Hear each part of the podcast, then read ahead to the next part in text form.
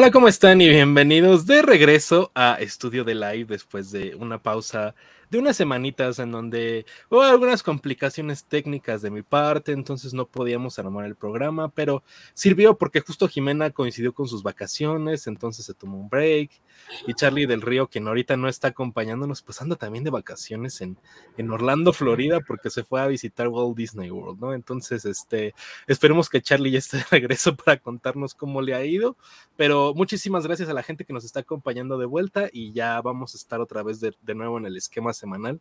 Solo fue esta pausa como tuvimos la pausa al principio de la temporada. Entonces, este, para los que nos están escuchando, ya sea en Apple Podcasts, en Spotify o si nos están viendo en YouTube, nada más para que recuerden que regresamos igual los martes a las 7 de la noche.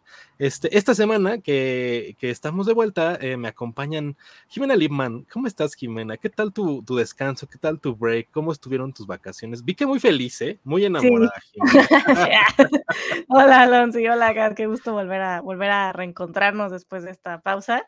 Sí, fíjate que disfruté mucho mis vacaciones. Justo pues coincidió con el break del, del podcast y pues me dio más tiempo de, pues, de andar ahí con mi novio, ah, este, haciendo pues actividades que no podíamos durante el ciclo escolar, ¿no? Entonces, fueron poquitas vacaciones de la escuela, pero creo que las aproveché muy bien y pues ya muy contenta de estar aquí otra vez en, en estudio de live. Uh -huh. Qué bueno, sí, yo extrañaba el programa, y extrañaba a Jimena, a Charlie, a Dani, entonces qué bueno que ya estamos de vuelta y este y ahorita que nos platica Jimena cómo fue su su regreso a clase y todo eso muy muy todo se nos juntó esta semana. Sí. Este, esta semana también nos está acompañando Gad Gijón, que ya nos había acompañado en, en los programas sobre teatro, que justo hicimos este recorrido por Disney on Broadway y cómo eran las adaptaciones y todo. Y Gad, que también está, estuvo muy involucrado en el mundo del doblaje en algún tiempo, también este, creo que, creo que te va a gustar este programa. Gad, ¿cómo has estado? Muy bien, Alonso, muchas gracias. Este, un gusto estar otra vez con ustedes. Hola, Jimena. Y sí, ya andamos por aquí en esta bonita aventura del doblaje de mis buenos tiempos cuando era estudiambre, hace muchos años.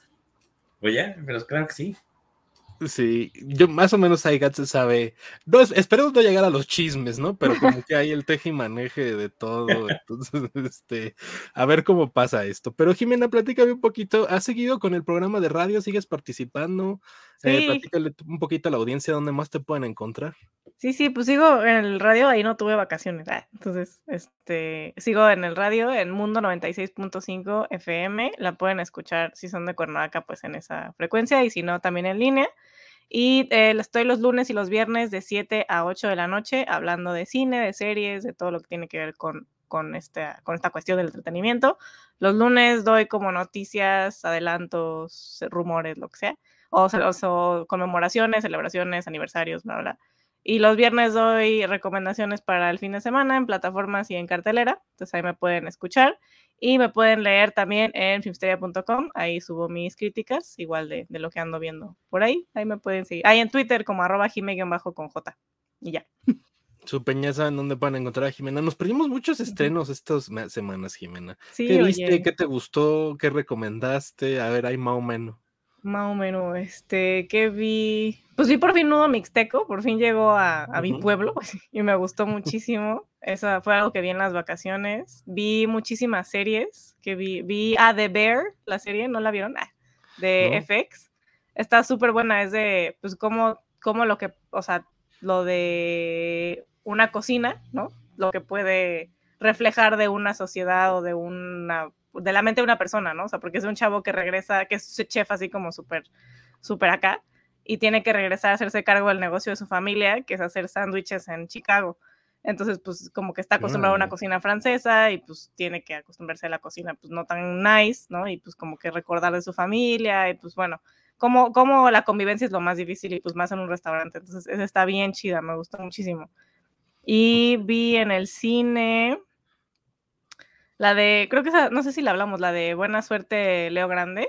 No, no ya, la platicamos, la de Emma Thompson. ¿no? Emma Thompson, eso también está muy chida, como uh -huh. que una, una mirada diferente como al trabajo sexual, ¿no? Está, sí, sí. está interesante. Y pues eso, veo más series que películas, la verdad, pero pues de series que recuerde vi esa y Better Call Saul, ¿no? Que acabó, este, ya acabó. Ya acabó para siempre. Y tenemos ahí un, un podcast especial en Filmsteria, si lo quieren escuchar, ¿no? Estuvimos Alejandro uh -huh. Alemán, Monse López Lugo, Nora Rodríguez y yo hablando de, de Better Call Saul, de Breaking Bad y cuál es mejor y no sé qué. Entonces sí, como que me dediqué Oye, se mucho debe a de eso. haber puesto bueno ese, ese podcast. Lo, Sí. voy a, lo voy a buscar, Jimena. Sí, sí, sí, te va a gustar. Estuvo chido. Sí. Entonces, va- hubo bastantes. Yo, yo- estabas mencionando esta serie de FX. Yo recontraté Star Plus, la verdad, la había, la había cancelado. Ajá, sí, sí. Este, entonces estuve aprovechando estas semanas y vi algunas cosillas. Vi Only Murders in the Building, que es esta Ay, ¿te serie. gustó? No Me gustó bastante, ¿eh? la verdad es que la disfruté. Bueno, me costó trabajo entrarle, como Ajá, que algunos eso dicen. Pero ah, ya agarrándole la onda, se pone bastante divertida, la verdad. Entonces, ando viendo más cosas de Star Plus. Estoy viendo esta serie de What We Do in the Shadows, que es la adaptación de la película sí, de sí. Taika Waititi de los vampiros, como de comedia.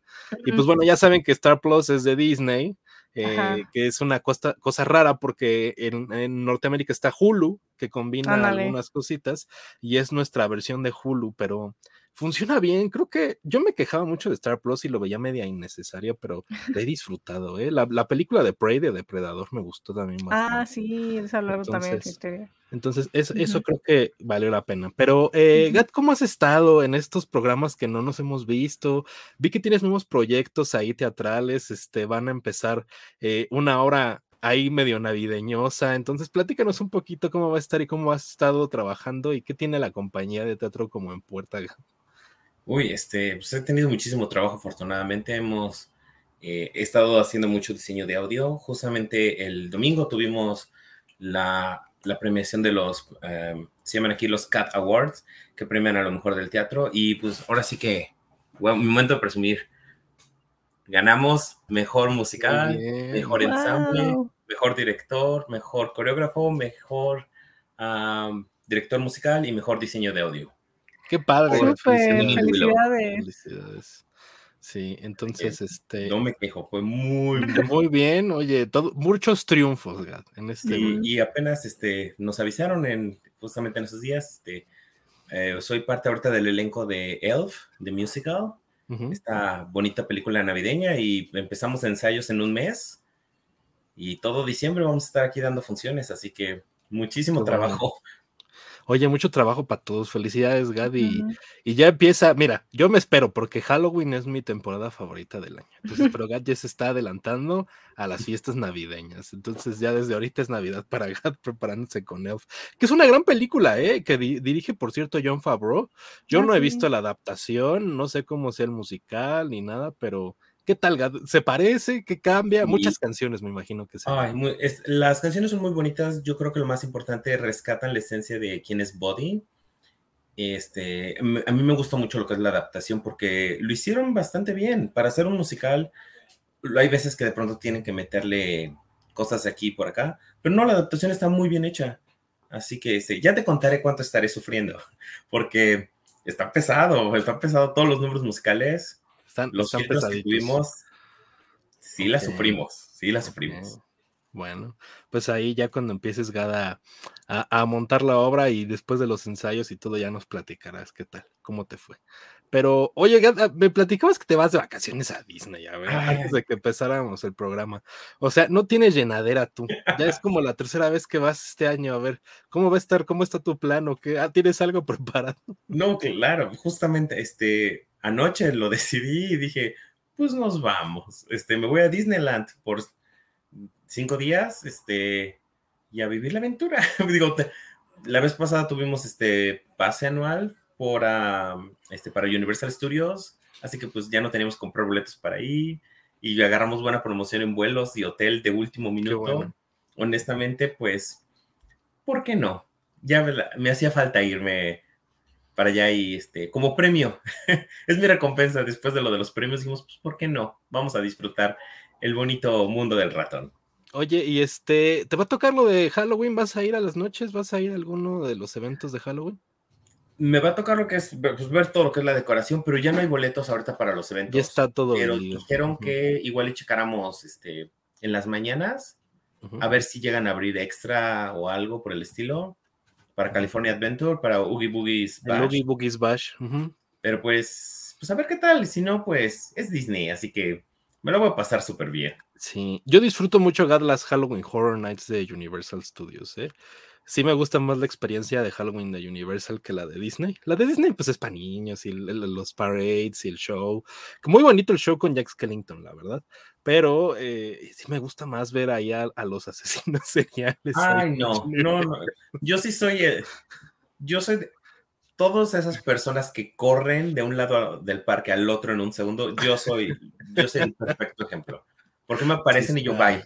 Sí, está, está creepy, la verdad. Pero me gusta el ambiente, se pone muy padre. Y las casas de terror de, Universal lo hacen muy bien. Creo que es lo mejor que hace Universal. A mí no me gustan mucho los parques de Universal porque son descuidadones. O sea, no es la experiencia Disney.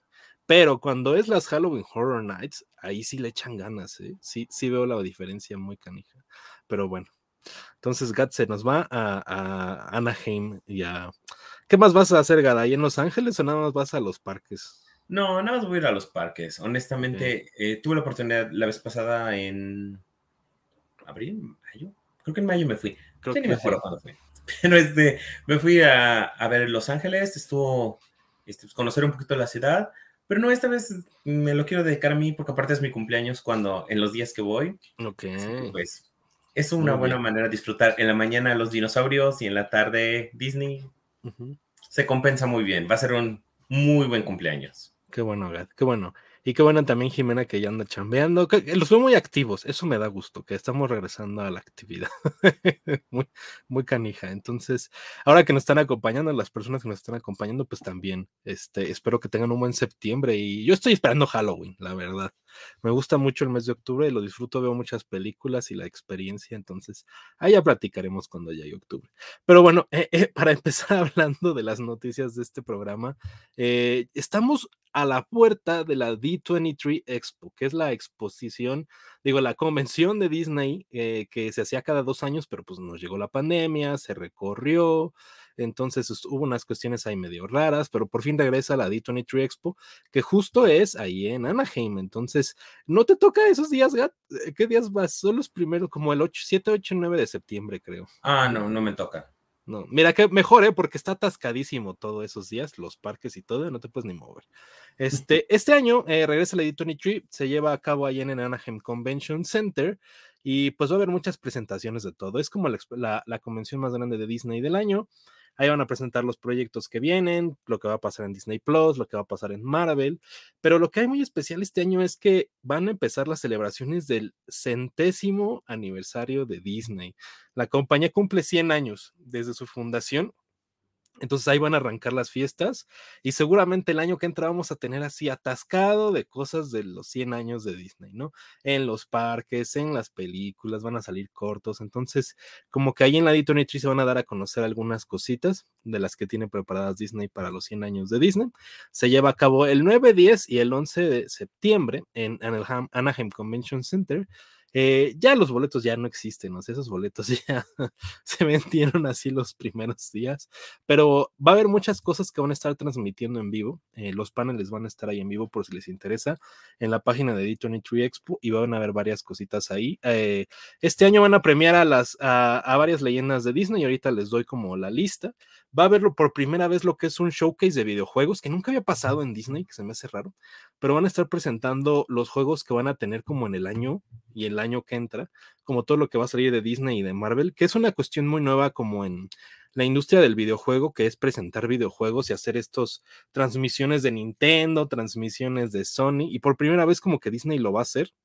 Entonces me da curiosidad. Disney tiene ahí en puerta un juego que como que le están apostando mucho, que se llama Dreamlight Valley, que es como una experiencia como de los Sims, como Animal Crossing, en donde tú tienes tu villita de Disney y pones tus casitas y que si sale Woody, que si sale Stitch. Entonces se ve interesante, creo que por eso mismo le están apostando. Yo, yo, yo he visto el juego y se ve bastante bien, ¿no? Entonces, además de eso, pues va a ser, va a coincidir con el Disney Plus Day, que es el aniversario del Disney Plus, del estreno de Disney Plus en Estados Unidos, y van a haber varios contenidos que se van a estar estrenando. Eh, Cars on the Road, que es esta, nueva serie de mate con, con el Rayo McQueen, eh, uno de Dancing with the Stars que ando viendo por acá, muchos sing-alongs de Frozen, este, eh, el episodio 4 de She-Hulk, que, pues ya está estrenando, tampoco es como que sea gran diferencia, ¿no?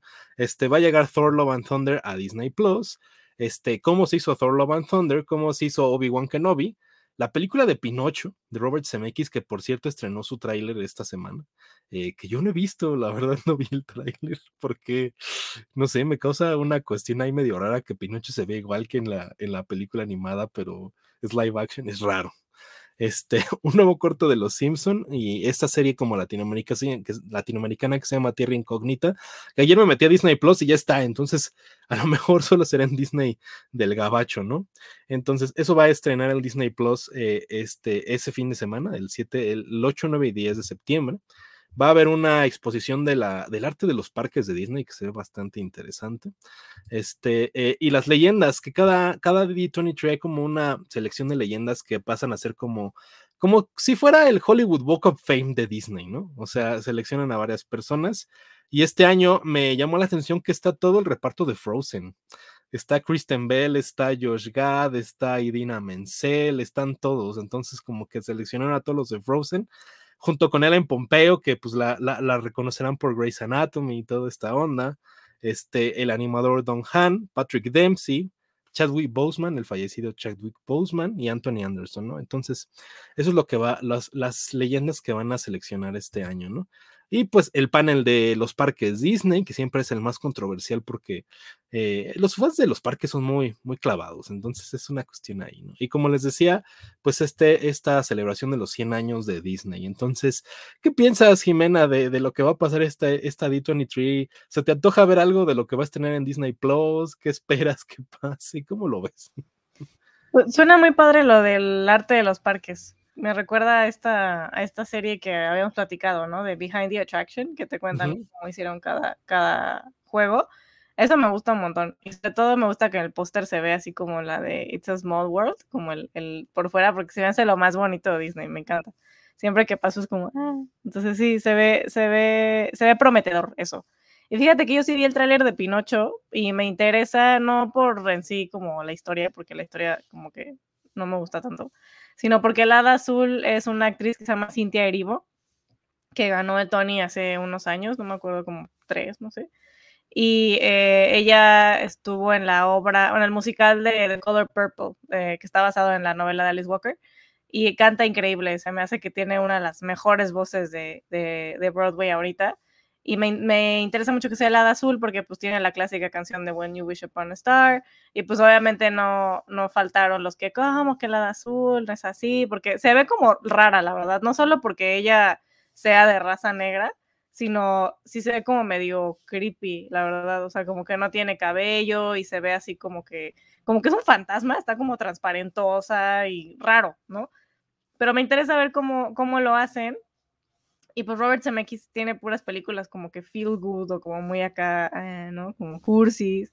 Entonces siento que le queda a la historia de, del Pinocho, ¿no? Y pues está padre que sea Tom Hanks, que bueno, la última vez que lo vimos fue en, en Elvis, ¿no? Al menos y no me gustó para nada verlo así como de ñaca ñaca el villano y con ese como traje como de, como de gordo, ¿no? O sea, no, no, se veía bien, la verdad. Y yo creo que Tom Hanks siempre es Tom Hanks y le conviene ser el bueno. Entonces está padre que sea Pinocho. Digo, qué loco que ya le den papeles de viejito, ¿no?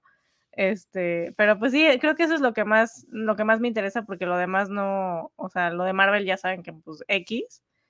Y el behind the scenes de Obi-Wan, pues, pues lo pondré cuando tenga sueño, porque así que digas, ah, qué, qué emocionante serie, no, no fue. Entonces sí, fíjate que nada más eso, eso me interesa. Y pues qué padre lo, de, lo de las Disney Legends. Se me hace bonito que hagan eso cada año. Sí. No sé si, si Josh Gad se lo merezca. Pero Idina Menzel sí.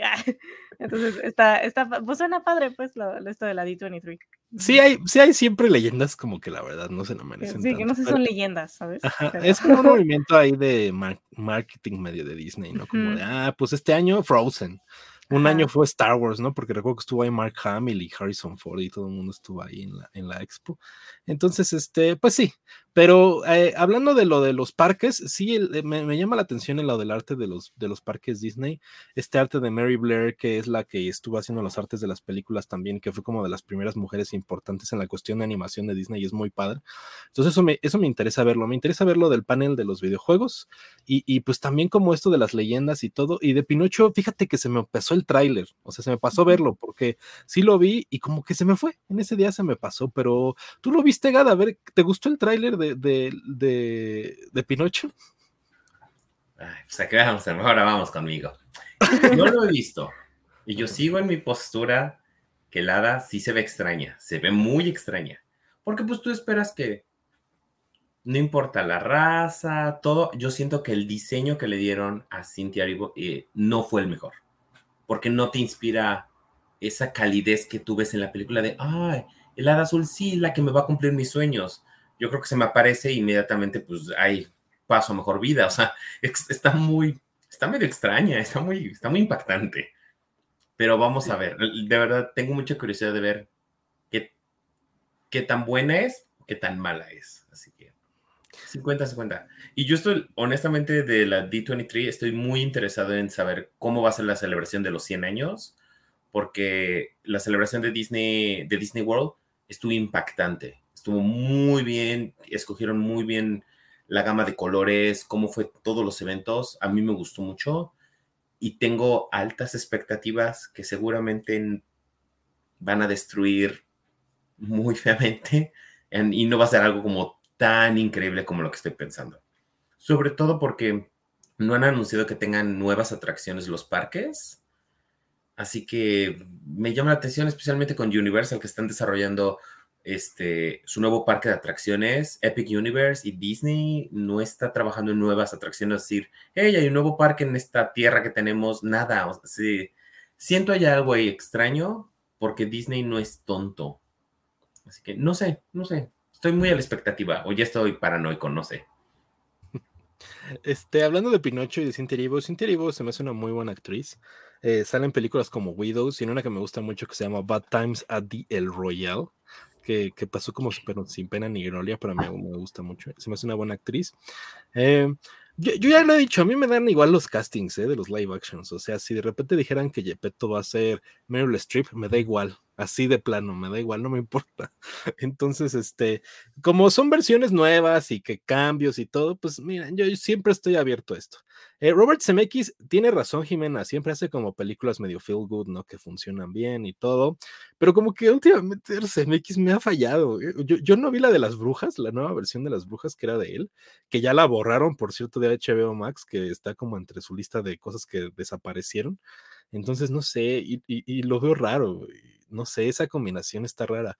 Además choca con la película de Pinocho que está produciendo Guillermo del Toro, entonces eh, se va a quedar ahí como para la historia, ¿no? Como cuando estrenaron bichos y hormiguitas al mismo tiempo y el espantatiburones y, y buscando a Nemo. Es raro. Eh, de los de las cuestión de los parques, eh, Fíjate que a mí no me gustó mucho el aniversario 50 de Walt Disney World.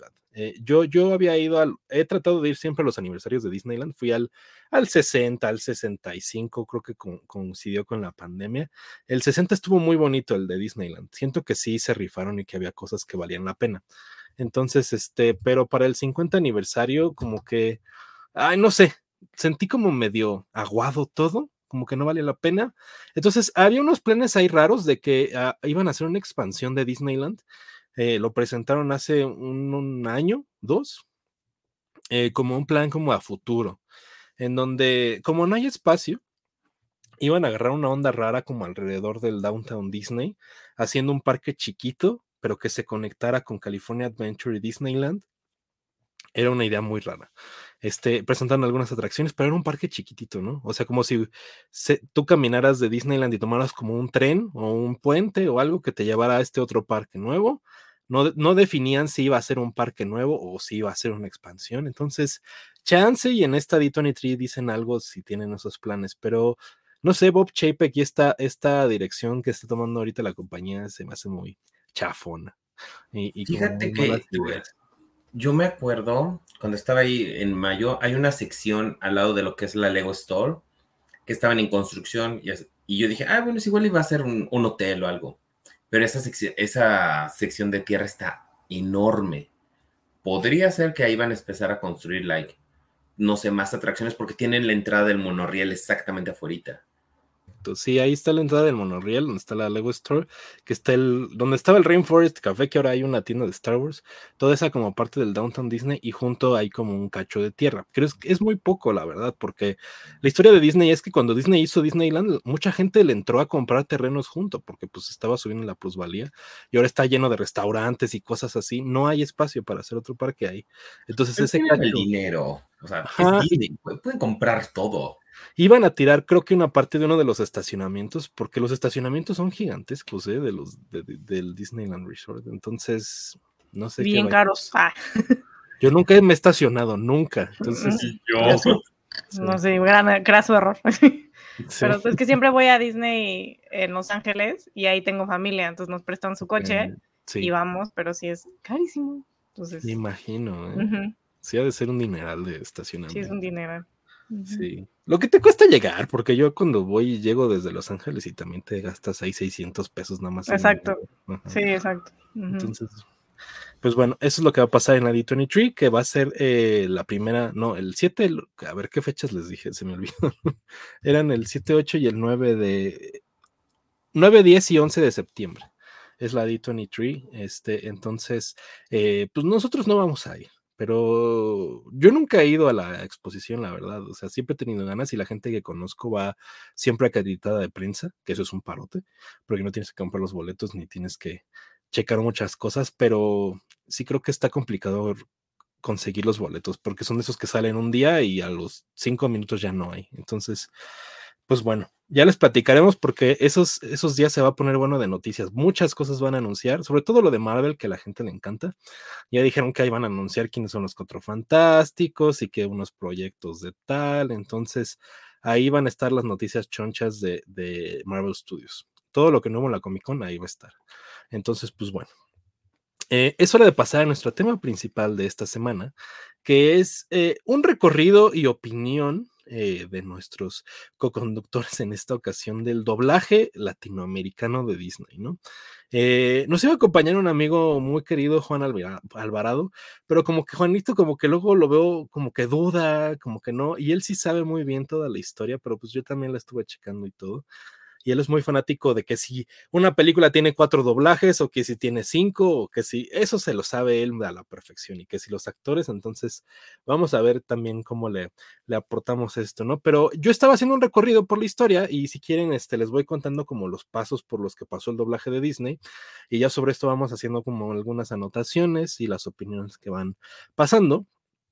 Entonces, empezando, eh, la primera película, o más bien el primer corto de Disney que tuvo un doblaje real, fue el de Los Tres Cochinitos, esta Silly Symphony clásica, que fue la más exitosa, por cierto, eh, porque la canción de, de Who's Afraid of the Big Bad Wolf fue muy exitosa en su tiempo para Disney y fue como uno de los clásicos que tuvieron ellos en la época, ¿no? Entonces, ese doblaje se hizo en Francia, fue uno de los primeros doblajes de Disney y se hizo en Francia. Y posteriormente Disney empezó a apostarle a los doblajes, pero los hacían ellos mismos en los estudios, empezando con el doblaje de Blancanieves y los siete enanos, que se hizo directamente en los estudios ahí de Hyperion que tenía Disney, con un reparto medio extraño, porque había cubanos, había latinos que vivían allá, había españoles, entonces yo creo que nunca he escuchado el doblaje original, porque el que conocemos nosotros luego es el redoblaje y luego otro, hubo otro doblaje de Blanca Nieves, que justo aquí tengo la lista, miren, este screen lo saqué del doblaje wiki, y han habido tres doblajes de Blancanieves, el original del 38, el del 64 y el del 2001. Este, Gad, Jimena, ¿ustedes ubican los tres doblajes de Blancanieves? ¿Se acuerdan cómo son? Yo sí me acuerdo del, del 64. A mí se me, se me hace que es el más hermoso de todos. De lo que me acuerdo, porque ya ese no lo puedes conseguir casi en ningún lado. Tal vez puede estar en YouTube. Y se me hace. Fue un muy bonito trabajo. Apenas estaba viendo a Blancanieves hace poquito y la escuchaba la versión en inglés. Y sí dice, sí, sí, sí entendían qué quería transmitir el actor original y cuando hacían el doblaje dices, ay, sonaba bien bonito. Aparte, eh, Disney tiene algo muy curioso, que por lo doblan todas sus canciones. y las en ese entonces es esa extraña época donde son cantantes muy clásicos, muy correctos, aparte de esa época donde escuchas el vibrato muy potente, que suena casi como borrego, dices, ay, bueno, era una elección en ese entonces y era un estilo. Y justamente ahora con el doblaje con Maggie Vera, que es quien hace la voz de Burbuja en Las Chicas Superpoderosas, pues inmediatamente dices, ay, como que esto me suena a... dices, ah, sí, es Maggie Vera. Muy talentosa, increíble actriz y directora. Pero sí, yo, yo me quedo con el del 64. Nunca he escuchado el del 38. No, no soy tan bien.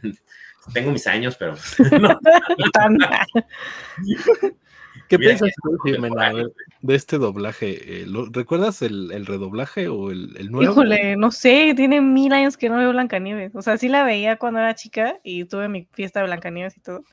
Pero solo me puedo acordar como de esa parte en la que, en la que se sienta Blancanieves y dice, ay, qué, qué chistosa sillita, no sé qué dice. Y se, como que se sienta y se acomoda, ya no, qué risa. Creo que hasta lo, han hecho meme. Pero creo que la voz de Blancanieves es, es de las más como características incluso cuando, cuando hay gente que quiere ir a, hacer como casting para hacer este, Blancanieves en los parques, es como muy específica la voz que están buscando y tiene que ser lo más parecido posible a la película, que es como muy de niña y muy como propia y como que medio robot, no sé, raro. Entonces, este, yo creo que debe haber visto el original porque no me suena el, redoblaje, como dice Gat de, de, esta chica que hace de burbuja. Yo creo que sí me tocó como que el, antiguo, porque sí me acuerdo justo de esta canción de del, del pozo, ¿no? Cuando avienta la, la monedita, no, no monedita, monedita, más bien que está recogiendo el agua, sí, cierto. Y que suena así como súper, como dice Gad, así que es súper antigua la, la, la, manera de cantar y pues la elección. Entonces sí, me acuerdo más de ese. Creo que hay muchos que, que ya los redoblajes ya no me tocaron, justo como por la, por la edad, ¿no? O sea, como que los vi de chiquita y ya no los, no los revisité. Pero sí, me da como, se me hace medio creepy la voz de Blancanieves. Sí, es como voz de niña. Tenía como voz de niña. La original que era Adriana Castellotti era, pues era una mm, adolescente joven que hacía una voz muy aguda. Y tiene razón Jimena, en los parques eh, Blancanieves siempre habla súper agudo, ¿no? Es como muy reconocible. Entonces yo creo que buscan a estas actrices que hablen como niñita, ¿no? Qué raro, porque Blancanieves en la película es una niña. Creo que tiene, 14. años, ¿no? Entonces, raro, raro de, este, ¿cómo es el, audio de TikTok? Este, de raro. De esas épocas de Disney, pues eran los principios, ¿no? Justo yo quería invitar a, este chico que les digo, Juan Alvarado, que él está como colaborador en la página de Disney Fans MX, porque yo lo conocí en unos eh, foros de películas de Disney, ¿no? De Blu-rays y todo. Y lo que hace Juan Alvarado, no, sé si quisiera Juan que lo dijera, pero pues ni modo, Juan. Si estás viendo este programa, lo voy a decir. Juan hace sus propias versiones de, de Disney en Blu-ray yo tengo esta que es la original, ¿no? O sea, es el Blu-ray normal. Y Juan hace sus propias versiones remasterizando el doblaje original. Entonces, remasteriza el doblaje original con una eh, edición en HD de la película y él hace su propia edición para que tengan los doblajes perdidos porque por una cuestión legal que ahorita tocaremos después, Evangelina Elizondo, este, hay un pleito legal, entonces Disney decide redoblar muchas películas, entre ellas Blancanieves, que es el doblaje que menciona Gat del 2001 con Maggie Vera, que a mí no me gusta, yo sí lo he escuchado y ubico perfectamente los dos doblajes. Entonces Juan se dedica a hacer ediciones custom de películas de Disney poniéndoles los doblajes que ya no se encuentran en ningún lado más que en el VHS. Entonces yo tengo todas las películas que han sido dobladas y redobladas en las dos versiones, en la versión del doblaje original y en la versión del redoblaje que se hizo en los 2000. Entonces, por eso quería que Juan estuviera, pero pues no quiso. Ay, sí. Ojalá esté en el, sí, hacemos otro programa, porque qué interesante lo que hace. Este, ¿puedo pedir una cámara? Diría Juan. Juan, necesito tu contacto ¿Puedes enviar cosas a Canadá? Es, una pregunta muy seria porque todas estas películas, o sea, yo me acuerdo muy bien cuando era, cuando era niño y las veía con mi mamá. O sea, para mi mamá, Blancanieves es, es más allá, mucho, es, es más allá de Mickey Mouse. Es su película favorita y yo he intentado buscarla, pero si me estás viendo, por favor, ponte en contacto conmigo, porque me urge, me urge este, algunos custom movies Sí, sí, sí. Eh, él, eh, tiene todas las que han sido redobladas. Yo les, yo le he comprado todas. Aquí las tengo, así que ahorita las voy enseñando. Entonces son estas versiones que él, ha hecho eh, remasterizando el doblaje original perdido y poniéndosela una edición en HD y muy bien, la verdad es que así como si estuvieras viendo el VHS, pero pues en HD. Que esos doblajes se quedaron en el VHS porque Ahorita lo trataremos, pero Evangelina Ellison no, estaba de acuerdo con la comercialización de los mm, en home video de los doblajes, ¿no? Pero bueno, regresando como a nuestra historia del doblaje en español, eh, después llegan eh, Pinocho, Dumbo y eh, Bambi, que las tres se doblan en Argentina, en un estudio que se llama Argentina Sonofilm, que Recordarán solamente Pinocho, yo creo, porque es la única que se quedó con ese doblaje. Las otras sí fueron redobladas y Pinocho se quedó con el doblaje argentino, que es muy reconocible, ¿no? Como de Polilla. Ok, Polilla. Entonces, ¿te gusta, Jimena, esa versión de Pinocho muy argentina?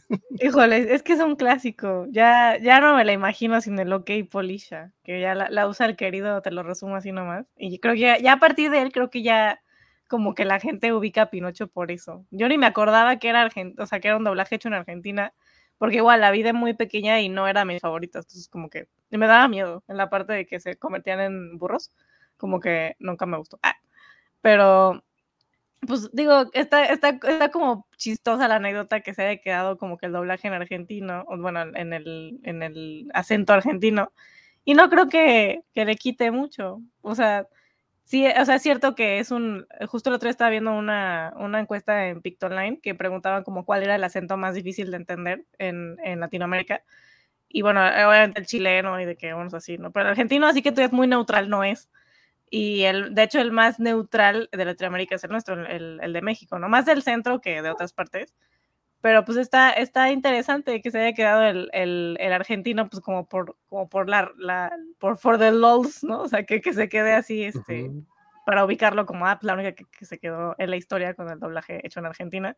No creo que le quite mucho, creo que le da más personalidad. este, y es, es más fácil de recordarlo, yo creo. Yo estoy totalmente de acuerdo con eso. Yo recuerdo Pinocho por el acento argentino, que se nota más en, cuando me dicen polilla y cuando están ahí con los burros y todo. ¿Qué piensas, Gat, de, de Pinocho argentino? Mira, a mí me gusta mucho la versión y hace poquito se la puse a mi novio buscando que, porque dice, no quiero aprender español. Él es, él es canadiense. Y bueno, estaba en, en shock porque dicen, ¿por qué eso suena muy distinto a como tú hablas? porque le explicaba del doblaje y dice, digo, ¿por qué eso es un acento argentino? Y él está obsesionado cuando están todos los burros y uno le pregunta, ¿y cuál es su nombre? Dice, Alejandro. Bueno, se orina de la risa cada vez que escucha a ese pobre burrito decir su nombre. Y desde ahí se nos quedó el, chiste, no sé. A mí me gusta mucho, la verdad, siento que hicieron un muy buen trabajo en Argentina. Eh, con mucho de lo que pues, eh, el estándar neutro, el español neutro, que es el que tenemos en, en, México, es el que se ha comercializado más y por eso nos salta tanto la atención, porque pues tenemos doblaje en Chile, en Venezuela, en Colombia, que es neutro. Encontraron la manera de reducir su acento para que se escuchara más similar a lo que es el, el acento mexicano. Pero sí, a mí me gusta mucho y la verdad, como bien dicen, pues no le quitan ni le ponen nada, pero sí es, sí te llama la atención escuchar el polilla y todos estos bonitos inflexiones con el acento suenan muy bien. Sí, suena muy chistoso. Y justo lo que dice Jimena, le da una identidad a la película. O sea, Pinocho la recuerdo por el doblaje argentino. Y está padre, la verdad. O sea, no es como que se me haga horrible ni nada. Suena bastante bien. Pero eh, justo en ese tiempo hubo muchas críticas eh, entonces, eh, hacia Disney por el acento argentino en las películas, por Dumbo, por Bambi y por Pinocho, y es cuando Disney decide como poner manos a la obra y de, híjole, esto no está funcionando, a ver qué tenemos que hacer, ¿por qué no está jalando, no? Entonces es cuando oficialmente pasa el doblaje a ser por Edmundo Santos, que este no es Edmundo Santos, este es el argentino que, que déjame ver, aquí tenía su nombre, César Amadori, él es el que dirigió ese, ese doblaje, el argentino, ¿no?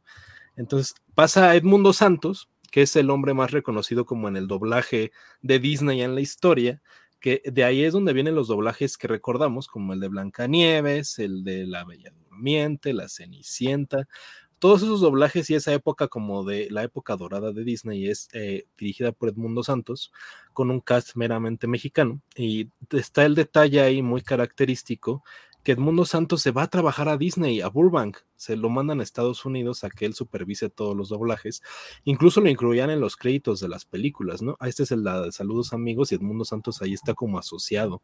Entonces, eh, es una época como distinta en el doblaje porque se incluía desde la producción de la película, como que Disney lo contaba desde que estaban haciéndola, como digamos que en la realización, ¿no?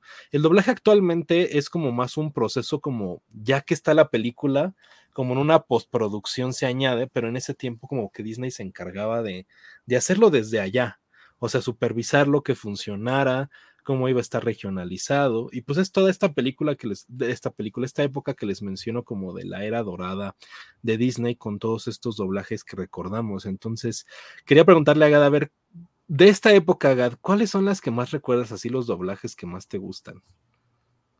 La Bella Durmiente. A mí me. Sí, es de esta época, ¿verdad? si no, ya me estoy. Sí, sí, sí, es de esta época. es de esta época. A mí me, me fascina lo que es este. Maléfica. Su voz es preciosa con todas sus letras. Tiene el peso de una villana, de una de una actriz de, novela villana, pero propia, y cuando se ríe, a mí me encanta, es yo creo que de las mejores voces y, ah, no, pero Sirenita es más para acá, ¿no? Entonces de allá, sí, este, Bambi a mí también me gusta mucho. Yo creo que tiene un muy buen trabajo. Tiene muy poco diálogo porque está enfocado a la película más en lo visual y en narrarte la historia con los animales, pero me gustó mucho Bambi. Mucho drama, pero... sí. Sí, eh, yo justo estoy mencionando como la época dorada, que es como abarca, a ver, aquí les doy las películas, ¿no? empieza con Blancanieves, son Pinocho, Fantasía, eh, Dumbo, Bambi, Saludos Amigos, Los Tres Caballeros, eh, bueno, todas las que son como de paquete, que eran Las aventuras de Cabo del Señor Sapo, Música Maestro, demás, ¿no? Y llega ya a esta época de la Cenicienta, Alicia en el País de las Maravillas, Peter Pan, este, eh, lo que es, es que aquí empiezan ya las películas live action, déjenme checar. Eh, es Peter Pan, eh, déjenme aquí las tengo por orden. Este, La Dama y el Vagabundo, La Bella Durmiente, un Dálmatas, y más o menos La Espada en la Piedra y el libro de la selva que ahorita mencionaremos. Esa es como la época más reconocida de Edmundo Santos, que Edmundo Santos sigue hasta después, hasta los 80 y llega como por Bernardo y Bianca ahí más o menos, pero esa es como la época dorada del doblaje que todo el mundo recuerda y que tenía como esta cuestión que decía Jimena, como que se escucha viejito, ¿Qué piensas tú, Jimena, de esta época y cuáles te gustan y cuáles no? Siento que también una característica de esta época es que todas eran más tristes las películas, o sea, eran como de cosas ya bien, como bien O sea, Dumbo, por ejemplo, yo no la puedo ver, me, me, parte el alma con la canción con la mamá, es horrible. Bambi, pues ni se diga, ¿no? Qué, qué horrible. Este, Peter Pan, esa es mi película favorita, yo creo que como de lo, de lo antiguo, de lo dorado de Disney.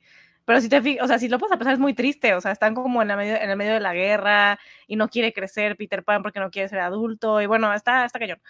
Pero fuera de que sean como películas más tristes, me gusta mucho el doblaje de Alicia en el País de las Maravillas. Esa la veía muchísimo con mi abuela y siempre se me quedó mucho la voz de Alicia, justo que suena como viejito en la, la canción esta que canta como de, creo que se llama in, A World of My Own, ¿no? No me acuerdo cómo se llama en español, que está como con las hojitas y así, bueno, las margaritas. Las florecitas, ¿no? Ajá, las florecitas. Se me hace una, como que le, le queda perfecto ese, ese doblaje de, de, la voz de Alicia. Y también, obviamente, pues de la, de la Reina de Corazones, ¿no? Que le cortan la cabeza. Y sobre todo me acuerdo muchísimo de, de, una, un diálogo bien como random, cuando están con las flores y que la flor, una flor dice, cállate, Rosita. Y, y como que le tapa así la boquita. Entonces, de esos, eh, mi, mi, mi favorita de los doblajes es Alicia y también la de Peter Pan, porque esa la veía muchísimo con, con mis papás. Y igual así frase random, pero nos acordamos mucho cuando está, no me acuerdo si es cuando ya se van volando los niños y Nana, el perro, no, bueno, la perrita no puede. Y Miguelito le grita como, ven, Nana. Y no, pues no, y ya se van. Pero es como muy, como muy clásico, ¿no? Me, me, recuerda mucho como a las abuelitas, ¿no? A verlo de muy chiquita, como que esta sensación de, de otro Disney, 100%, pero pues es, era una calidad no sé si mejor o peor, yo creo que obviamente muy buena, pero diferente a la que estamos acostumbrados ahora. Creo que lo hacían con mucho más cuidado. Y pues era gente que sabía hacer, hacer doblaje. Digo, ya, ya supongo que más adelante hablaremos como de los doblajes modernos, que pues ya cualquiera puede hacerlo y no debería. Pero pues sí se ve así, se oye pues como que muy, no sé, muy como muy cuidado, muy clásico, muy elegante. Y pues sí, o sea, las voces de, aunque sea una niña, Alicia, pues se oye muy propia. Y pues lo comparas con el doblaje de Lee, por ejemplo, en, en Red, que ver, ¿no? O sea, está, está padre, pero pues ya no suena así como que, ah, ¿no? Súper, súper bien cuidado. Pero sí, las que más recuerdo son Alicia y, Peter Pan. Como que hasta actualmente, artísticamente, era un proceso distinto, ¿no? Como que las inflexiones y todo. ¿Cómo lo ves, Gats? Sí, hay un cambio muy drástico, ¿no? Es que mira, ay, voy a empezar a abrir mi boca. A ver, ya, te voy a empezar a quejar. Ya, Si no me quejo, pues no soy un buen invitado. mi problema, y yo creo que el problema de mucha, ah, mucha gente en la industria del doblaje, es, no es que la gente haga el doblaje. El problema es que piensan que nada más es sincronizar. Y pues no, sincronizar cualquiera lo puede hacer. El problema es actuar. Y para hacer doblaje, tiene, por eso son actores de doblaje. Tienes que ser actor primero y el doblaje es una especialización. Si tú no actúas, por muy fregón que seas haciendo, haciendo eh, sincronización de labiales, que tengas lo que tú quieras, no la vas a armar porque no va a tener la actuación, que es lo necesario. Y por esas razones ha sido siempre el problema de toda la vida de por qué hay gente que la ponen a hacer doblaje, que no pueden ni siquiera, que no actúan porque la dicción es necesaria, el ritmo es necesario, es como conducir. A mí, cuando yo estudiaba doblaje, a mí me, nos lo decía nuestra directora, Olga Donadillo. Doblaje es, es como manejar. Mete el clutch, acelerador, el espejo, checa. Esa es, doblaje es eso. Pero si no actúas, ¿cómo? Pues no hay por dónde. Y es, es para mí el problema que yo he visto, que por muchas veces ellos solo ponen a gente, no sé cómo le hacen para entrar a las empresas, y tienen la oportunidad y es cuando me saca mi de onda de, oye, pero tienes un audio de referencia y técnicamente yo siempre he defendido el doblaje y me echaba mis peleas con, con Lucía, con nuestra ex compañera de universidad, que, le, que me decía, es que me gusta mucho el inglés y le digo, sí, pero el doblaje, la ventaja que, que tienen las personas es que ya traen la referencia visual de cómo se ve la animación. Ahora tú le sumas que ya hay una voz, la cual te está dando todas las inflexiones que debe de ser, que es estar enojado, alegre, etcétera, etcétera. Ahora tú, como persona que está haciendo doblaje, al momento que tú estás haciendo el proceso, haces de que todo sea un poco mejor porque puedes sincronizar mejor las labiales para que los, eh, los labios estén más ajustados a lo que tú quieres. O le puedes dar ese toquecito para poder llegar a la perfecta emoción que la animación te está dando. Porque pues, el, proceso de hacer una película es completamente distinto. Muchos graban primero el audio, luego lo animan y luego, pues, ya, producto final. Pero con doblaje funciona al revés y es cuando, es cuando necesito ver que los actores hagan cosas que dices, wow, porque yo siempre defiendo el doblaje. Incluso aquí lo defiendo a capa y espada y me molesta cuando veo cada porquería que digo, oye, estás escuchando cómo es en inglés y tú, no, me siento muy feliz. Yo, creo que vamos a llegar posteriormente a esa época de los Star Talents. Creo que es por donde va la queja de Gad, más o menos. Yo creo que es una queja generalizada, mía también.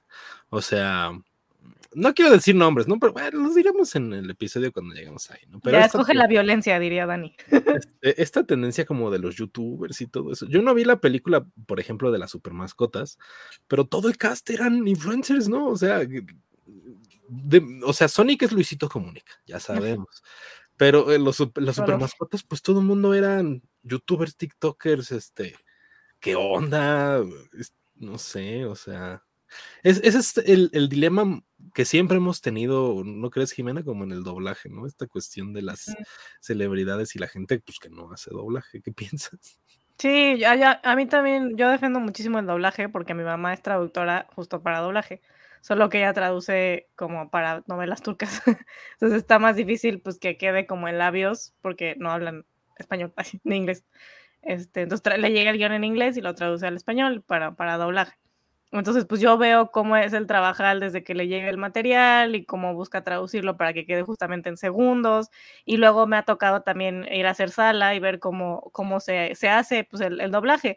Y es gente que se prepara muchísimo, que se cuida la voz de una manera eh, muy, muy estricta. Salen y luego, luego se tapan, no pueden tomar ciertas cosas, nunca están comiendo cosas como harinosas. Entonces, gente que se dedica y le da su vida a eso y pues no se les da el reconocimiento porque resulta que Luisito Comunica puede pues traer más boletos a la taquilla y digo, se entiende, pero no es actor de doblaje, no creo que sea ni persona ese señor, entonces está, está cañón que, que se les dé la oportunidad a otros nomás por el nombre y pues que ni se lo toman en serio y suena bien horrible, entonces a mí me da mucho coraje y digo, creo que puede haber excepciones como por ejemplo Víctor Trujillo, que no es actor de doblaje, pero creo que su, del trabajo que hizo en Monster Inc. en Los Increíbles es increíble, increíble.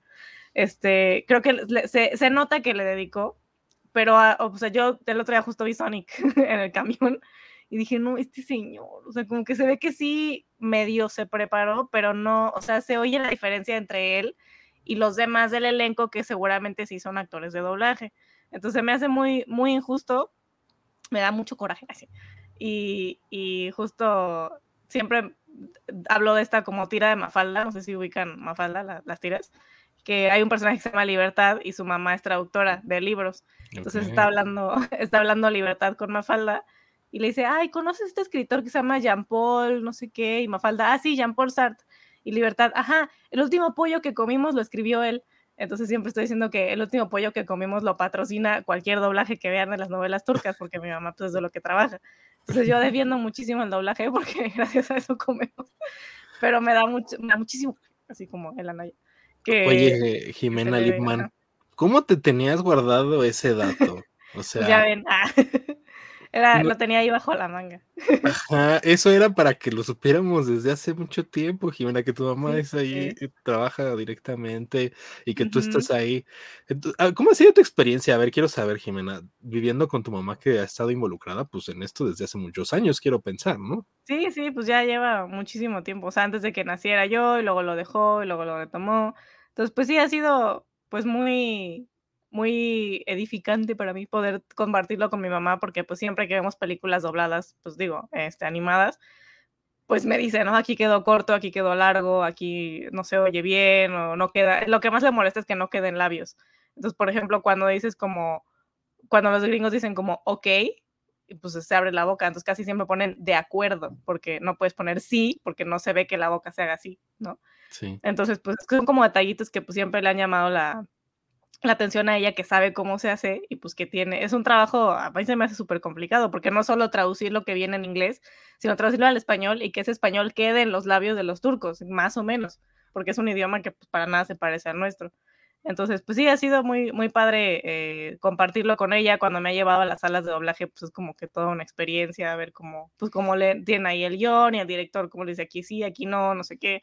Entonces ha sido bien padre y pues la verdad es que sí, el donde trabaja mi mamá sí ha hecho doblajes como para la Fox, por ejemplo, mi mamá eh, tradujo en su tiempo la de Ali McBeal, ¿no? Este, la de mm, Buffy, la Casa Vampiros también. Oh, qué chido. Pues, le tocó como que una época buena de la televisión en, en, su tiempo. Y ahorita, pues, obviamente por la demanda se están enfocando más pues en las novelas turcas, que es lo que, lo que rifa así con las, con las señoras. Pero pues sí, muy padre, la verdad. Alguna vez incluso uno de sus, de sus de sus compañeros de trabajo nos acompañó en, en, Serie B, el podcast que tenía de los colaboradores en Filmsteria, y nos contó su experiencia. Entonces, pues si, si quieren, ah, un día puedo traer a alguien que, haga doblaje también para el programa. Eh, eso está bueno, eh. Mira, qué bonito. La verdad a mí me gusta mucho el doblaje, admiro mucho el trabajo que hace tu mamá, el que estuvo estudiando GAT también en su tiempo. Me gusta mucho toda la industria del doblaje. Eh, yo en su mayoría consumo películas en su idioma original pero cuando son animaciones siempre las veo en español. Todo lo que es Disney, todo lo que es DreamWorks, todo lo que sean animadas las veo en español. Ahorita que estoy viendo un, estoy entrando medio del mundo del anime, estoy viendo más en español, porque me gusta el trabajo del doblaje, siento que es muy artesanal y muy bonito cuando está bien hecho, que es lo que están diciendo ustedes dos, ¿no? Que cuando no es Luisito Comunica, ¿no? Que esa la de Sonic, yo vi la de Sonic 2, solo la he visto una vez, la vi en español y la sufrí como no tienen ni idea, horrible. Así como los chistes de Ricardo Arjona. ya, eso se acabó en Shrek, gente, ya. sí. porque aparte lo tropicalizaron y suena bien feo. O sea, como que es una cosa adaptarlo como a la, al idioma o al caché latinoamericano. Y otra cosa ya ponerle chistes de TikTok y cosas, no, por favor, o sea, no, como que se, se malbarata muchísimo, siento la, el doblaje cuando ya le ponen acá. Ya sabes, que fue una tendencia muy marcada, ¿no, Gad? Esa de los chistes y la tropicalización y como que ya medio se diluyó, creo. No sé qué piensas. Lo que pasa es de que eh, esto empezó a suceder, igual estoy mal con el dato, así que gente de internet no me crucifique. Hubo un tiempo en el que les permitían hacer lo que quisieran a los estudios de doblaje, porque tenemos el ejemplo de Don Gato. Don Gato, el, el único, bueno, Latinoamérica es donde funciona. Tú la ves en inglés, es una abominación no, no tiene sentido. Benito no tiene sentido en inglés porque es un gángster y con una voz acá muy profunda y dices, ¿qué, chihuahuas? ¿Qué es este gato? O sea, poseído. Y fue de un tiempo para acá, no estoy seguro en qué momento porque no, la quiero regar, pero fue cuando los estudios empezaron a decir, ¿sabes qué? Ya, como que ya están pasando, ya tiene esto muchísimos regionalismos y modismos, ya, ya, está, ya no empezaba a hacer sentido el material y fue cuando los estudios empezaron a revisar que todas las traducciones fueran respetando el material original en vez de adaptarlo, que fuera una adaptación para cada país. Y de pronto hubo una época en la que Disney empezó a tener doblaje, doblaje neutro, español neutro y doblaje mexicano. Creo que así venía en unas películas de Disney y de pronto tener unos chistes bien extraños que decías, ¿qué es esto? sí, pasó. Yo creo que llegaremos a esa etapa, yo la tengo muy marcada. Había hasta tres versiones distintas, una argentina y una mexicana y todo, y eh, se perdieron en el tiempo, ¿eh? porque solo la del español neutro es la que se conserva en streaming, en, afortunadamente. Blu-ray y DVD, todo, ¿no? Entonces, eso también está, es como una curiosidad tener, ¿no? Como, porque recuerdo que los increíbles decían como, no, es que tengo que irme a chambear, ¿no? Una cosa así. Yo me acuerdo que tenía la de, la de Bruce Almighty, la de Todopoderoso, en DVD, y la veía cada lunes y martes, y decía así, español, español de España, o español latinoamericano, o español mexicano. Y me acuerdo que el mexicano decía, neta, te cae. Y yo, ah", como que no, no, no, no, no, mejor uno neutro. Pero fíjate que es bien curioso porque, por ejemplo, España tiene una regula en sus leyes, todo material que entra debe ser doblado en España. O sea, no, no es de que, ay, bueno, trae el doblaje en español de otra parte del mundo. No, tiene que ser español de España. Y es, protegen mucho a lo que son los actores de doblaje ahí, porque pues, les dan trabajo, porque nada se puede transmitir si no tiene, si no está doblado de España. Por eso ves cada, también. Yo los respeto mucho, yo los quiero mucho, pero luego sus traducciones no hacen sentido. Igual puede ser por formas gramaticales que pues honestamente soy muy ignorante, no, no estudié filosofía y letras como para decir, ah, es que está correcto como lo traducen, pero de pronto hacen cosas que no hacen sentido. Por eso todo el mundo los agarramos de memes. Pero los amamos, amamos, amamos a la patria, España. Que hay de todo, ¿no? Como en la Viña del Señor, ¿no? O sea, siento que, que criticamos mucho el doblaje español y luego nosotros también nos echamos unas medio garrafales, pero es por la costumbre, yo creo que estás acostumbrado al español latino neutro y escuchas el jolines, hermano, a todo gas, es, es muy raro, entonces, pero han tenido menos aciertos ellos en, en España y algunos que no hemos tenido nosotros, ¿no? Pero bueno, regresando a, esta historia del doblaje, llegamos justo en el momento fatídico que ya estuvimos mencionando. Eh, bueno, de entrada, en los 50 regresa Edmundo Santos a México y empiezan a doblar en Churubusco, en los estudios Churubusco, ¿no? Eh, justo aquí hay algunas fotos de Churubusco, agarraban sets, se sentaban todos y estuve viendo algunas fotos que encontré y justo el doblaje se hacía ahí casi, casi presencial, ¿no? Como con todos trabajando la película, la música. Era bastante interesante porque eh, estaban ellos incluso sentados en una mesa y se veían uno al otro, que yo que soy medio este, ignorante del doblaje, creo que ya no pasa, ¿no? Creo que cada quien está como en una cabina y graba Mario Castañeda una cosa y luego graba este Humberto Vélez por otro lado. No es como que los dos estén juntos, ¿no? Y el doblaje en ese tiempo así era. A ver, corríjanme ustedes que saben. Ahí te va. Lo que pasó antes, bueno, la historia del doblaje, lo que me enseñaron Y si ya no me acuerdo bien, discúlpeme, maestra, porque igual lo está viendo esta Olga y me va a jalar las orejas. Pero este, lo que pasaba, lo grababan todo, como nada más eran dos pistas, una era para todos los efectos de audio y la música, y la otra pista era la que traía la voz. Así que todo lo tenían que grabar en grupos. Si, por ejemplo, era cuando estaba Polisha hablando con, con Pinocho, pues grababan los diálogos donde los dos estaban juntos, grababan todas las secciones. Luego, a ver, en esta donde estamos, todo el, esta escena donde están todos los burros, ah, pues, hay muchos diálogos, pues hacemos sala. Si alguien se equivocaba, pues había que repetir el loop. Porque antes se hacía así, o sea, no, no tenían la tecnología. Ahorita hoy en día, pues, graban rapidísimo porque cada quien tiene sus, eh, sus cabinas individuales y graban rápido. Y pues ya ves que luego lo que les pasó a los de Harry Potter, que pues tenían que sacar la película rápido y tuvieron tres directores y de pronto tienes calle private en una parte y en la otra private drive. Muchas inconsistencias que dices, ¿qué está pasando aquí? Bueno, pasaba en todo, ¿no? En los Simpson ah, los nombres cambiaban, ¿no? A veces era Rafa Gorgory, a veces era Ralph Wiggum, a veces era Rafa Wiggum. O sea, no había una consistencia, ¿no? Como una continuidad. Sí. sí. sí, pero justamente era por eso que antes era más. Conocías a tu gente de trabajo de doblaje por lo que se veían las fotos, porque pues trabajaban juntos y todo lo grababan al mismo tiempo y pues no había errores. Antes no era de que, a ver, dame otra toma. No, pues queda la primera, porque si tú la riegas, te estás echando a otras cinco personas encima que dicen, este, mi tiempo. O sea, está, está muy cañón, muy, muy cañón. Bueno, antes estaba muy cañón. Pues, suena muy complicado. Jimena, ¿cómo es ahora? Tú más o menos, ¿cómo, cómo es el, el trámite? ¿Cómo le hace tu mamá? pues la verdad es que tiene rato que no vamos a, bueno, no vamos, ¿eh? no va a hacer sala ella por, la, por lo de la pandemia. Este, pues eran espacios muy chiquitos y pues ni modo que hay todos metidos. Pero pues de lo que me ha tocado ver es, es una persona como por, por grabación, está la persona y el director. A veces el traductor cuando la dejan pasar, porque luego no la dejan pasar de que no, aunque se chivean los actores.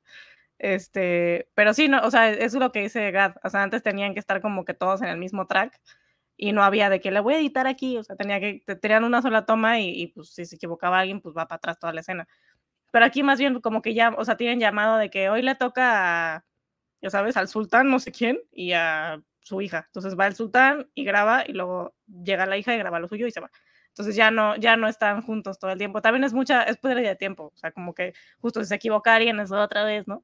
Digo, sí le da como, pues más realismo porque estás hablando con la persona y a lo mejor le da oportunidad de actuar mejor, pero pues como bien dice Gat, son actores, entonces aunque no esté ahí la persona, pues se tienen que imaginar que están hablando con alguien y que se oiga como una conversación y no que sea como leído. Entonces eso es todo como de, los, de los retos que tienen, ¿no? Aunque no esté ahí mi compañero, pues tengo que actuar como si estuviera y que se oiga como, pues, ligado. Entonces, pero sí, normalmente tienen llamado de personaje o, dos máximo. Ok, justo ahora que está mucho la promo de la nueva película de Dragon Ball, he visto muchas cosas de que están estado platicando los actores, y entre ellas es que ellos desde la pandemia están trabajando en su casa, o sea, que tienen su estudio ahí en su casa a todo dar, o sea, me siento grabo, este, grabo a mm, Ash Ketchum y ya lo mando, ¿no? Entonces, pero que para la película de Dragon Ball les pidieron que tenían que regresar al estudio porque estaba involucrado ahí los de Toei y toda la gente de Japón estaban ahí supervisando, ¿no? Que justo lo que menciona Gad, que antes no había supervisión, ¿no? Con los, con este, con Don Gato y todo eso, y hay muchas cosas, ¿no? En Scooby-Doo, todo Hanna Barbera, y sí había muchas libertades incluso en los animes, había unos animes así que se echaban unas bromas que es muy conocido ese de Digimon que decían, le, va a dar la chachalaca o algo así, o sea, ese tipo de cosas que ya no pasan, ¿no? Este, y en Los Simpson también pasaba, ¿no? Berto Vélez echaba muchos, ¿no? Anda la osa y todo eso, pues, no existía en, el original. Eh, y bueno, regresan a los estudios Churubusco en los 50 y es cuando se hace la Cenicienta con la voz de Evangelina Elizondo, a quien vemos aquí es la que está sentada en medio de todos, ¿no? La joven Evangelina Elizondo, que es la voz oficial de Cenicienta que era cuando empezaba esta onda como de los actores reconocidos del cine mexicano, que después llega a otros estándares cuando se involucra ahí Tintán, Germán Maldés, que justo él también ya estaba desde las aventuras de Icabod y el señor Sapo, y que pues lo recordamos posteriormente por el libro de la selva, ¿no? Entonces, aquí es eh, donde quiero hacer esta acotación antes de que continuemos con la historia, y es que muchos años después, eh, justamente en 1997, Evangelina Elizondo empieza a exigir regalías de la venta de los VHS de Disney o por lo menos una ganancia por el doblaje que ella hace, porque pues cuando ella hizo el doblaje original de la Cenicienta, eh, no había esta cuestión de pago posterior, ¿no? Como de cómo iba a estar el dinero, que si la película se iba a transmitir en tal, que si se iba a llegar a, servicios de streaming, que si iba a pasar alguna cosa. Y esta pelea legal que continúa varios años es cuando se incluyen muchas actrices y actores de doblaje de la época. Y Disney decide que para quitarse el problema, se van a redoblar muchas películas de esos contratos que tenían en ese tiempo con la agencia que se llamaba eh, Grabaciones y Doblajes SA. Entonces, las películas que se redoblan en, a partir del 97 para los 2000 son la Cenicienta, Blanca Nieves y los Siete Enanos, Travesuras de una Bruja, Mary Poppins, La desaparecida Canción del Sur, este, Dentro de mi Corazón, La Dama y el Vagabundo, Ritmo y Melodía, La Bella Durmiente y Fantasía, que tenía algunos cachitos cuando hablan los directores, ¿no? Ahí vienen los redoblajes y Evangelina Elizondo, quien vemos en esta foto, fue la eh, principal iniciadora de esta cuestión que muy controversial, mucha gente está a favor de esto, mucha gente está en su contra, pero pues a raíz de esto es que se redoblan todas estas películas. Y la última vez que las pudimos escuchar con ese doblaje fue en los VHS de los 80s, 90s. A partir de eso, lo que está ahorita en Disney Plus, lo que ven en la tele, lo que sale en Disney Channel, lo que sale en Canal 7, si ustedes tienen su Blu-ray y tal, todos son los doblajes del nuevos, los del redoblaje. Entonces, en este momento es cuando quiero pedir la opinión de, de Empieza con la opinión de esta controversia de Evangelina Elizondo. ¿Está bien? ¿Está mal? ¿Te gusta el redoblaje? ¿No te gusta? ¿Qué pasa? yo no soy nadie para decir está bien, está mal. Pero, pero no es correcto que Evangelina lo que pedía era, eran regalías por su trabajo, así de sencillo. Y pues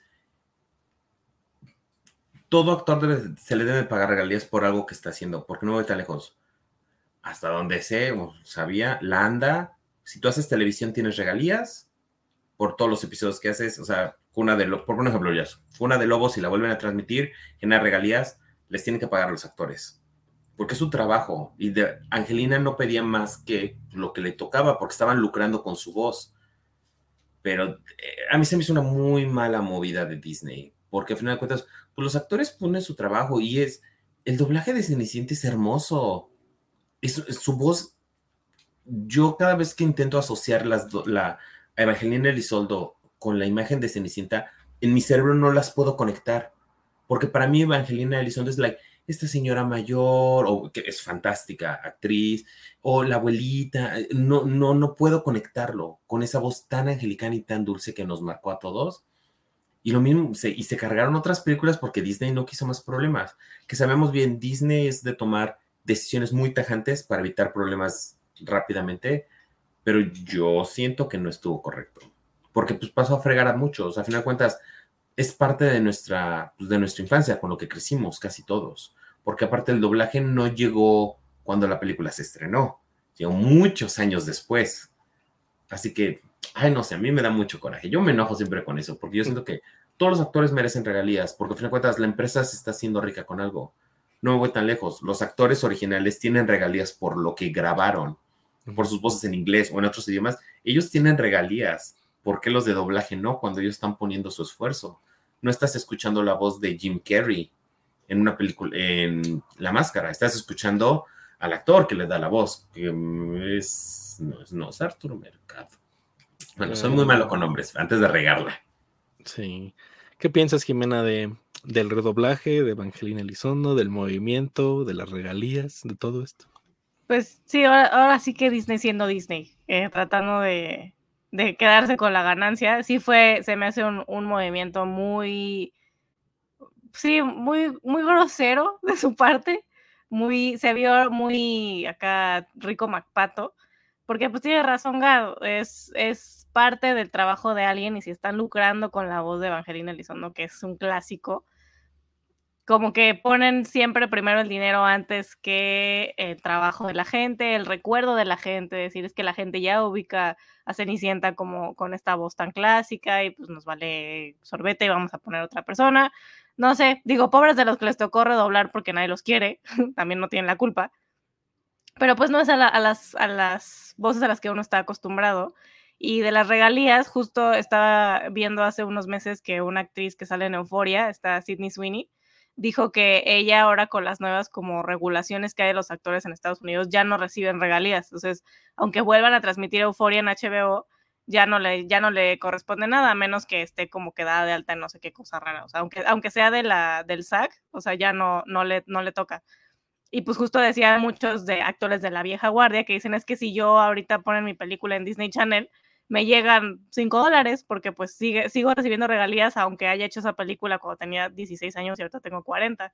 Entonces pues eso es una pena que se, esta, que se haya perdido esta cuestión como de las regalías.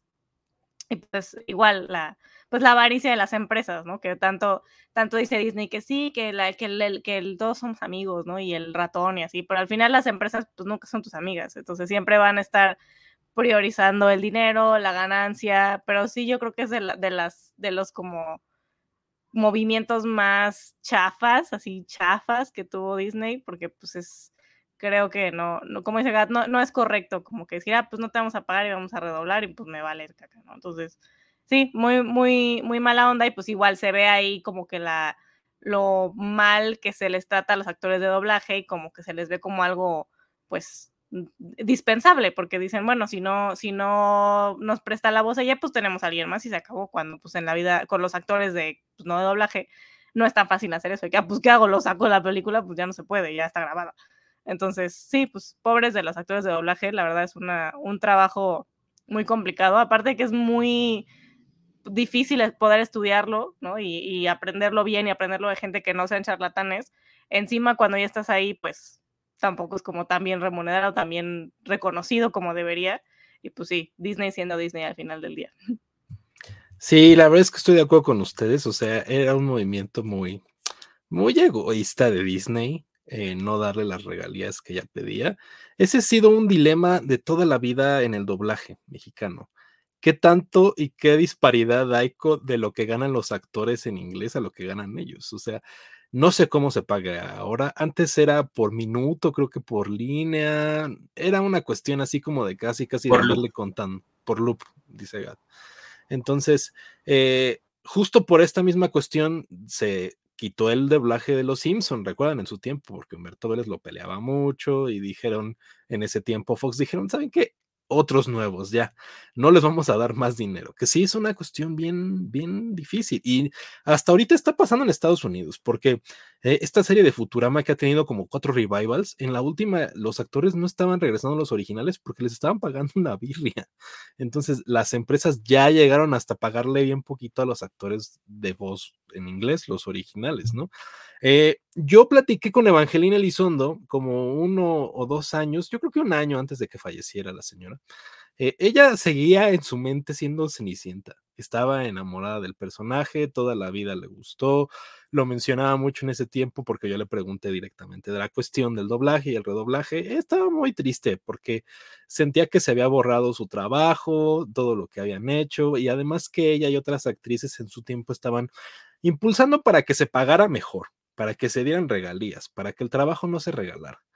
Y lo que hizo la empresa, pues fue borrarlos. Entonces, ella en ese tiempo yo la sentí, eh, pues eh, como en la cuestión de la añoranza y todo, sí estaba como medio arrepentida de la situación y como que triste en su momento, ¿no?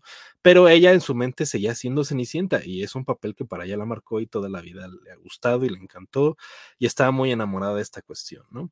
Entonces, a mí se me hace una tragedia que esos doblajes se hayan borrado que no existan y por eso les decía de estas versiones que yo tengo que son los doblajes originales, porque hay mucha gente y me ha pasado. Una cuñada vio La Bella Durmiente por primera vez en Disney Plus y me dijo, oye, no suena igual. Y le dije, no, pues es que esta es otra versión, no es el doblaje que tú conoces, no es el que viste de niña, es uno que se hizo por los 2000 y la verdad, como decían Gadi Jimena, qué chambota ser la actriz que toque redoblar a la Bella Durmiente, ¿no? A Aurora. Está muy padre, pero al mismo tiempo pues, a, los fans de Disney, a la gente los, los va a odiar. Pasa mucho, saben que en, el, en la que se ha visto más es Blancanieves y las canciones están distintas. O sea, ya saben que en, los enanos cantan como ay, jo, y cuando van a la. En el redoblaje suena jo, hi, que es raro, ¿no? Es una tontería. Es, extraño. No sé qué pasa, por qué tuvieron que modificar las canciones. No sé. Mira, ahí te Ya, ya, ya. Abrimos la croaca. A ver. Cuando yo escuché Cenicienta eh, hace poco, porque me la eché en inglés y me la eché en español, horas de trabajo, dije, Ay, pues vamos a escucharla. Las canciones, no, otra vez, no me crucifiquen, suenan a que no llegaron a las notas altas como originalmente es en, el, en la versión en inglés. Suena que todas las canciones, como que, la, como que su registro vocal no lo tienen muy sólido en la parte alta, porque de entrada, eh, Blancanieves canta altísimo, es, es, una voz muy aguda, muy, muy aguda, que honestamente en estos días pues, nadie canta así.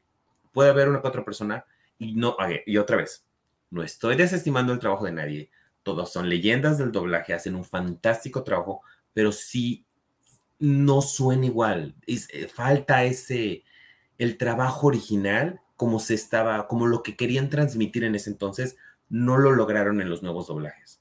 Porque no tenemos el mismo tipo de gente y las técnicas de canto cambian. No me voy tan lejos. Maggie Ver es una fantástica actriz y cantante. Canta hermoso, eh, porque es la voz de Jasmine.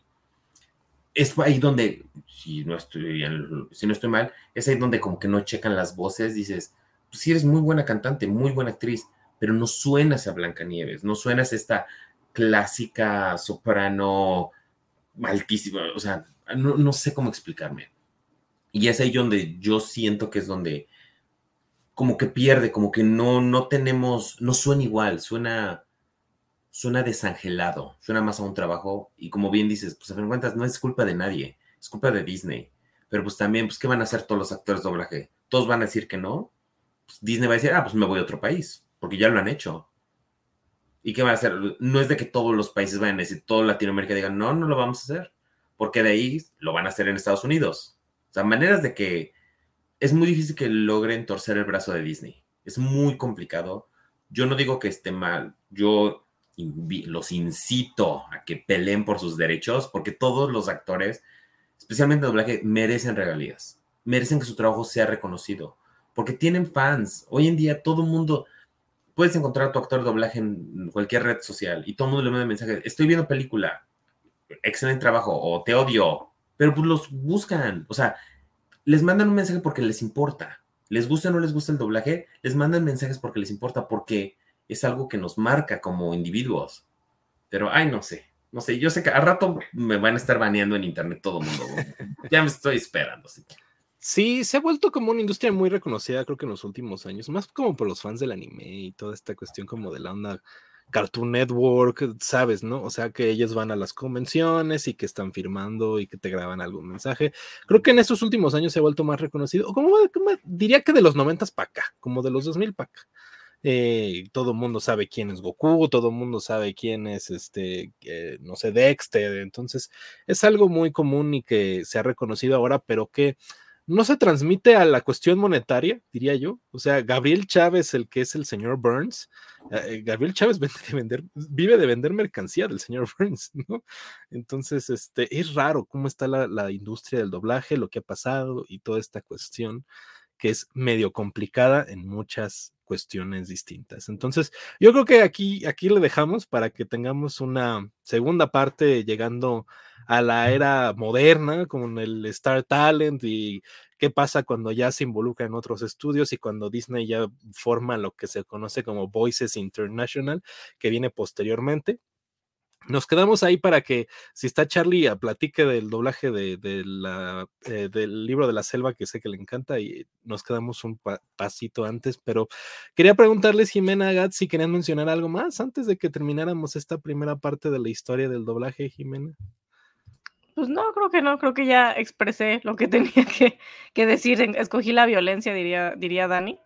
Y pues sí, estaría padre que nos acompañe Charlie la próxima porque pues, él es muy fan de, del libro de la selva y seguro nos puede dar como una mirada más profunda ¿no? a, esta cuestión del doblaje. Y pues nada, me gustó mucho la, la plática, qué bueno que nos acompañó Gad, ojalá nos acompañes en el siguiente, la siguiente parte.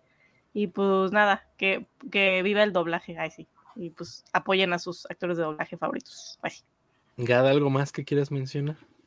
Yo, nada más repetirlo, para hacer doblaje necesitas ser actor. No es hacer vocecitas. No es hacer fandom. es estudiar, ser un actor. Y una vez ser actor, doblaje es bien fácil. Porque no me voy tan lejos. Muchos actores hacen doblaje por primera vez y hay un director que te guía. El ritmo no es difícil, es como manejar. No es, te va a costar trabajo, pero no es imposible. Pero el respeto al, al talento y a la profesión es necesario, porque no es fácil. Y sobre todo, entender que no es para ser famosos, es porque te gusta y porque quieres mover a la gente con tu voz, es, es algo muy loable de todas estas personas que hacen doblar. Sí, estoy de acuerdo con Gat y con la industria y, es una cosa muy bonita que siempre hemos tenido como una tradición muy mexicana, porque afortunadamente nos tocó acá, que nos cayó acá por el español neutro, que pues a lo mejor sí un colombiano nos escucha decir qué tan neutro, neutro es nuestro español cuando tienen acento, ¿no?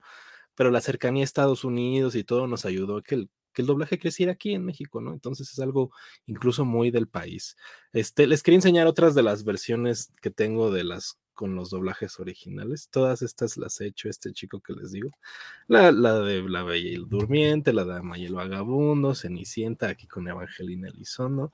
Entonces, no sé, creo que debería de haber más opciones. Yo, yo tengo ahí unos links bien oficiales que he visto en internet con, para bajar la película con el doblaje este, original. Se, los voy a pasar aquí a, los co-conductores para que las puedan ver. Entonces, pues muchas gracias a toda la gente que nos acompañó. Esto sigue, sigue en el próximo programa. Ya hablaremos del libro de la selva con Tintán, muy reconocido cuando empieza a crecer la industria, Pixar, que también tiene mucho que ver, y pues el, el, el, la cuestión del Star Talent, que creo que es la, el dilema, el dilema de la nueva era, que ya medio lo abordamos, pero híjole, sí, sí, se pone bueno ese tema, la verdad. ¿eh?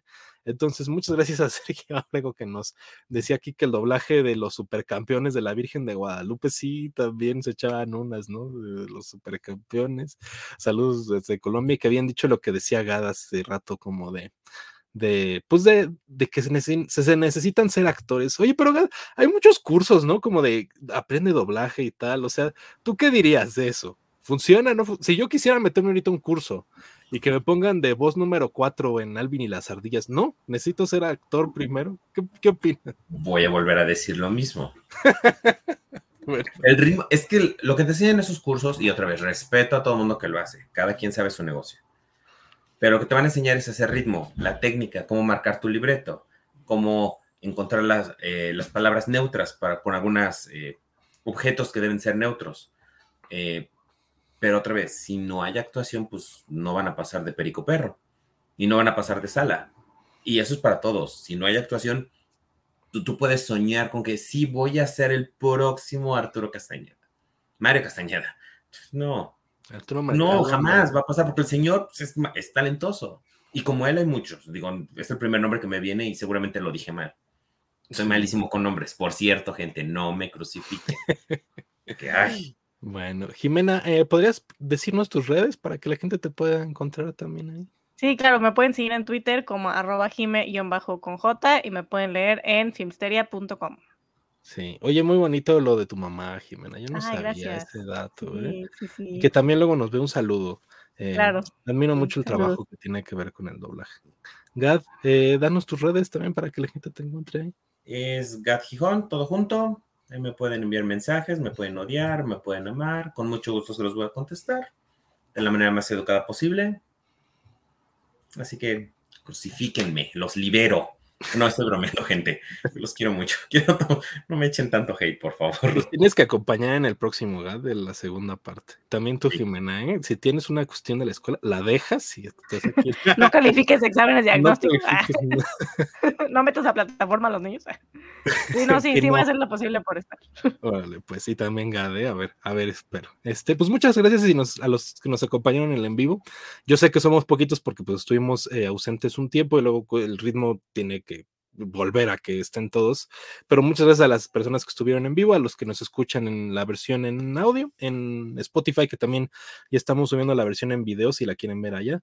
Y en Apple Podcast también estamos, y pues la versión en YouTube que están viendo ahorita en video. Entonces, yo soy Alonso Valencia J, me encuentran en redes como Alonso Valencia J, arroba Alonso Valencia J, y, y, las redes de estudio de son arroba estudio de oficial. Entonces, muchas gracias, Gad, Jimena, la gente que nos acompañó. Nos vemos la próxima semana en el, la segunda parte de la historia del doblaje de Disney aquí en Estudio de Live. Nos vemos.